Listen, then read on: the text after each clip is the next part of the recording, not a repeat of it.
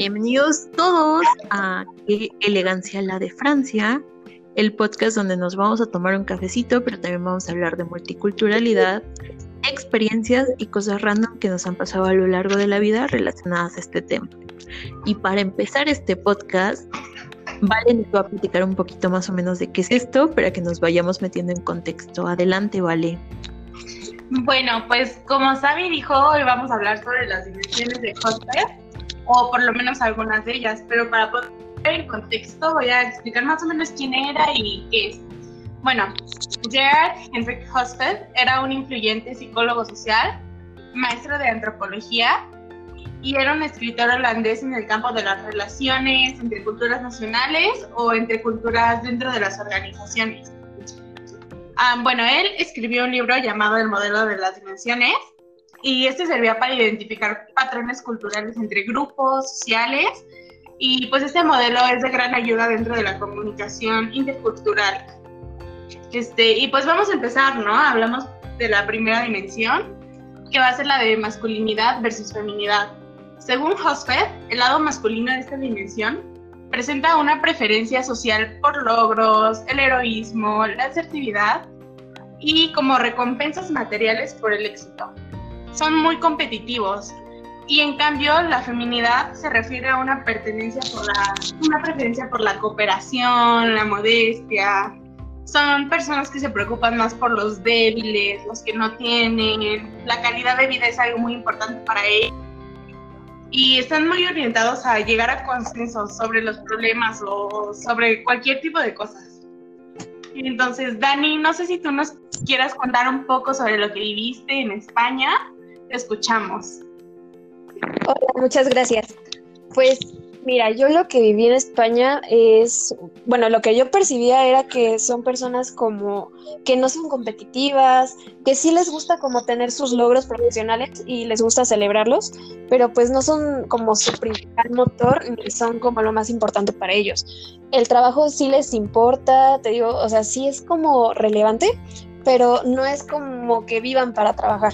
Entonces, eso es bastante importante y con esto como de preámbulo podemos decir que España es un país que tiende un poquito más a la feminidad que a la masculinidad. Su puntuación es de 42, entonces pues entre más alta sea la puntuación, quiere decir que son más tendientes a, la masculinidad y entre más baja pues a la feminidad.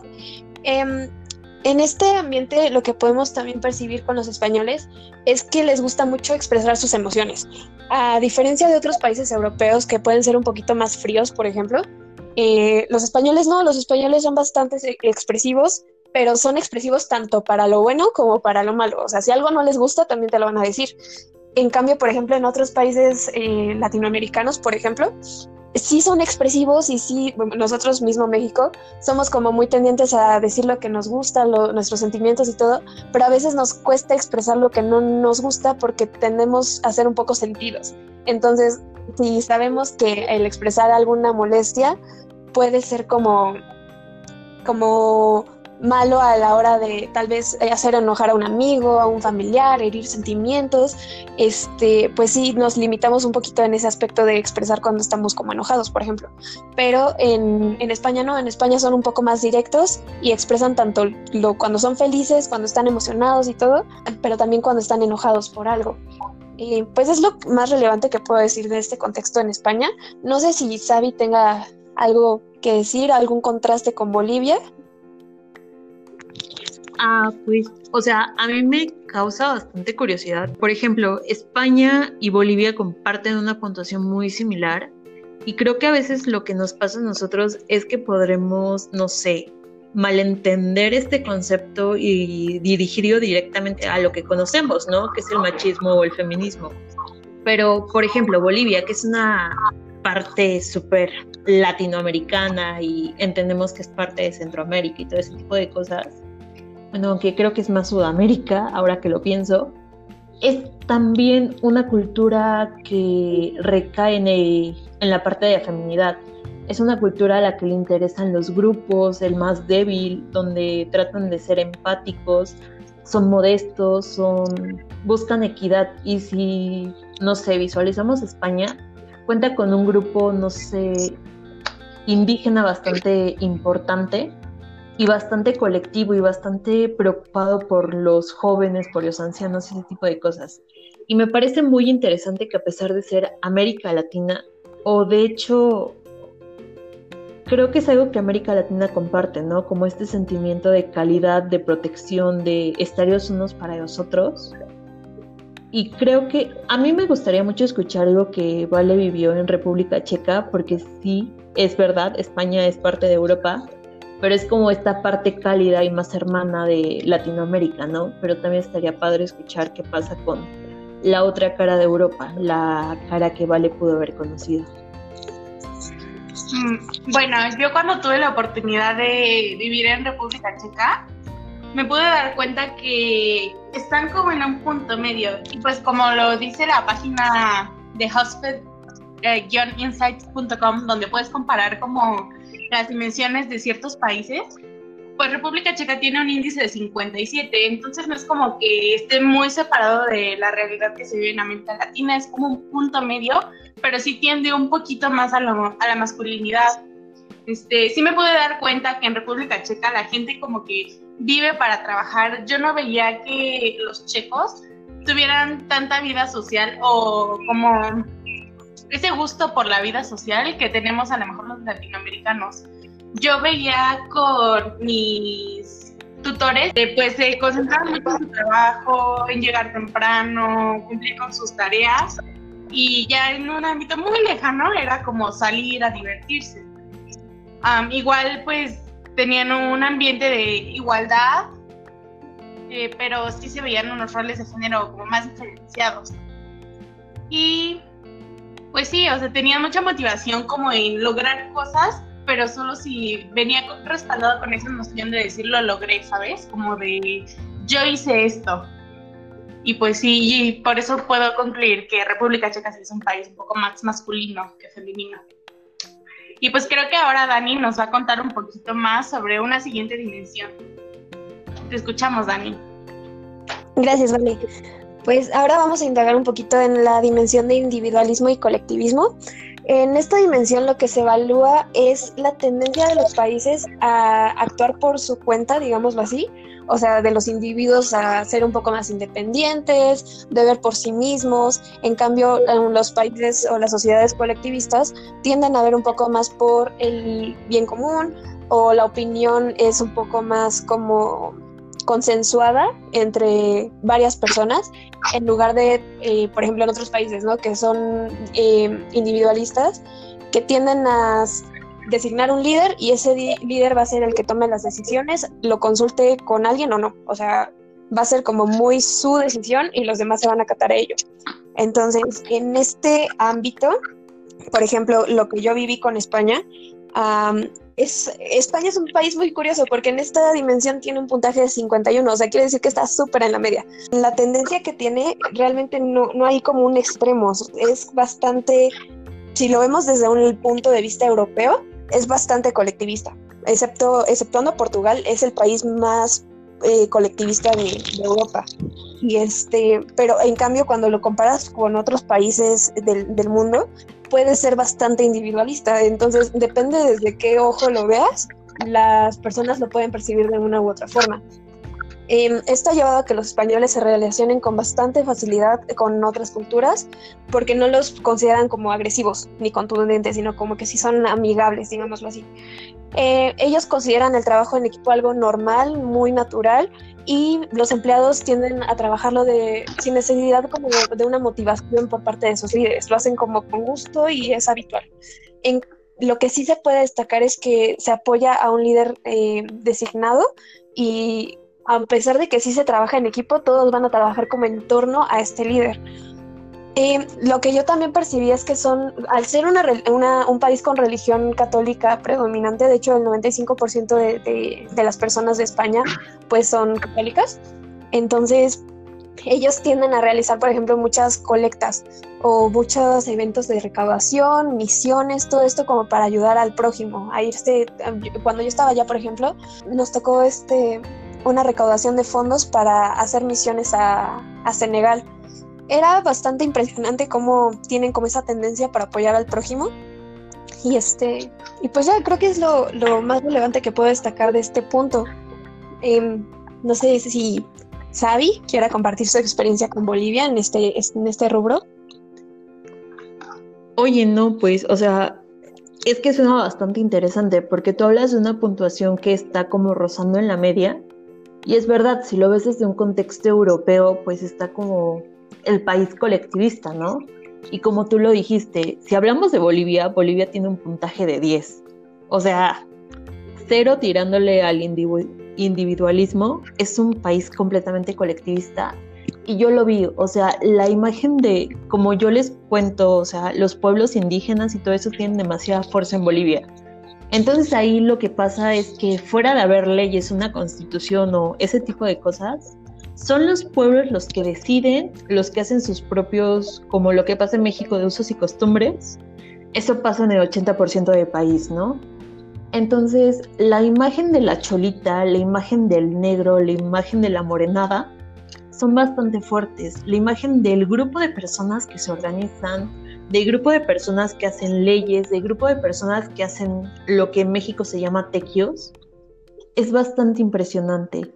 Y cómo a pesar de ser como pueblos indígenas que a veces no se les da reconocimiento que ellos, yo creo, merecen y todo lo que viene o conlleva esto, cómo se ponen de acuerdo para ayudar a otras personas, cómo se ponen de acuerdo a empatizar con otras personas. Creo que a mí eso sí me sorprendió mucho de Bolivia. Si bien en México tenemos esa parte colectivista que nosotros lo vimos con los sismos, de cómo levantamos una ciudad que estaba en ruinas, los bolivianos también tienen esta parte de actuar en grupos, de entender que la lealtad es importante, de que aquí no se rompen las, reglas o las leyes que el grupo estableció. O sea, me parece increíble. Y haber podido convivir tanto con este tipo de grupos o este tipo de realidad, sí te cambia tantito el panorama. No sé, Vale, si nos quieras contar tú lo que viviste en República Checa. Mm, bueno, pues en República Checa tienen un puntaje de 58 puntos Em, no es tan lejos de la media, entonces no se siente que República Checa es un país un poco neutral en cuanto a todos estos, estas dimensiones. Más adelante veremos si tiene alguna diferencia o no. Respecto al individualismo o colectivismo, pues es una sociedad individualista. tienen una preferencia por un marco social débil y pues se espera que las personas se hagan cargo de ellas mismas y de sus familias inmediatas. Siento que en, eh, al contrario de México, que somos como más colectivistas, siento como que sí estamos buscando estar con los demás y cuidar a todos y, y pues, no sé, como estar como todos más pegados. Acá son muy fríos, como que solo se encargan de ellos, buscan su bien y pues los demás no les importan. O bueno, eso es por lo menos lo que yo pude observar. Igual no tuve como una relación muy cercana a lo mejor a una familia típica porque pues como yo estuve en un pueblo un poco pequeño, pues eran un poco cerrados con los extranjeros, ¿verdad? Este, pues eh, igual siento que se queda un poco el rezago de, toda su historia y de todo lo que han vivido y por eso no están tan extremistas en el lado del individualismo, y pues sí, existen unas relaciones basadas en el ganar-ganar o ventajas mutuas. Um, se busca tener un mérito. No suelen mezclar la vida profesional con la vida cotidiana. Como que respetan los espacios para cada uno de estos ámbitos. Eh, si tú vas a una comida con una familia checa, no es como que durante la comida te vayan a estar platicando sobre el trabajo, cosas que sienten que estén mal en su trabajo, así como que prefieren mantenerlos separados. Y pues sí. y ahora, para el último, la última dimensión que vamos a tocar, Sabi nos va a contar un poco de ella. Te escuchamos, Sabi.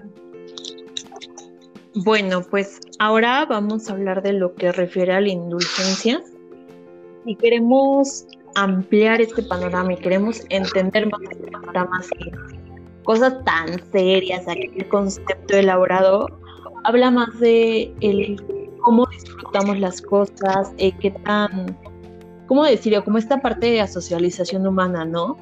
o sea, la medida en la que las personas intentan controlar sus deseos y sus impulsos en función a lo que fueron criados.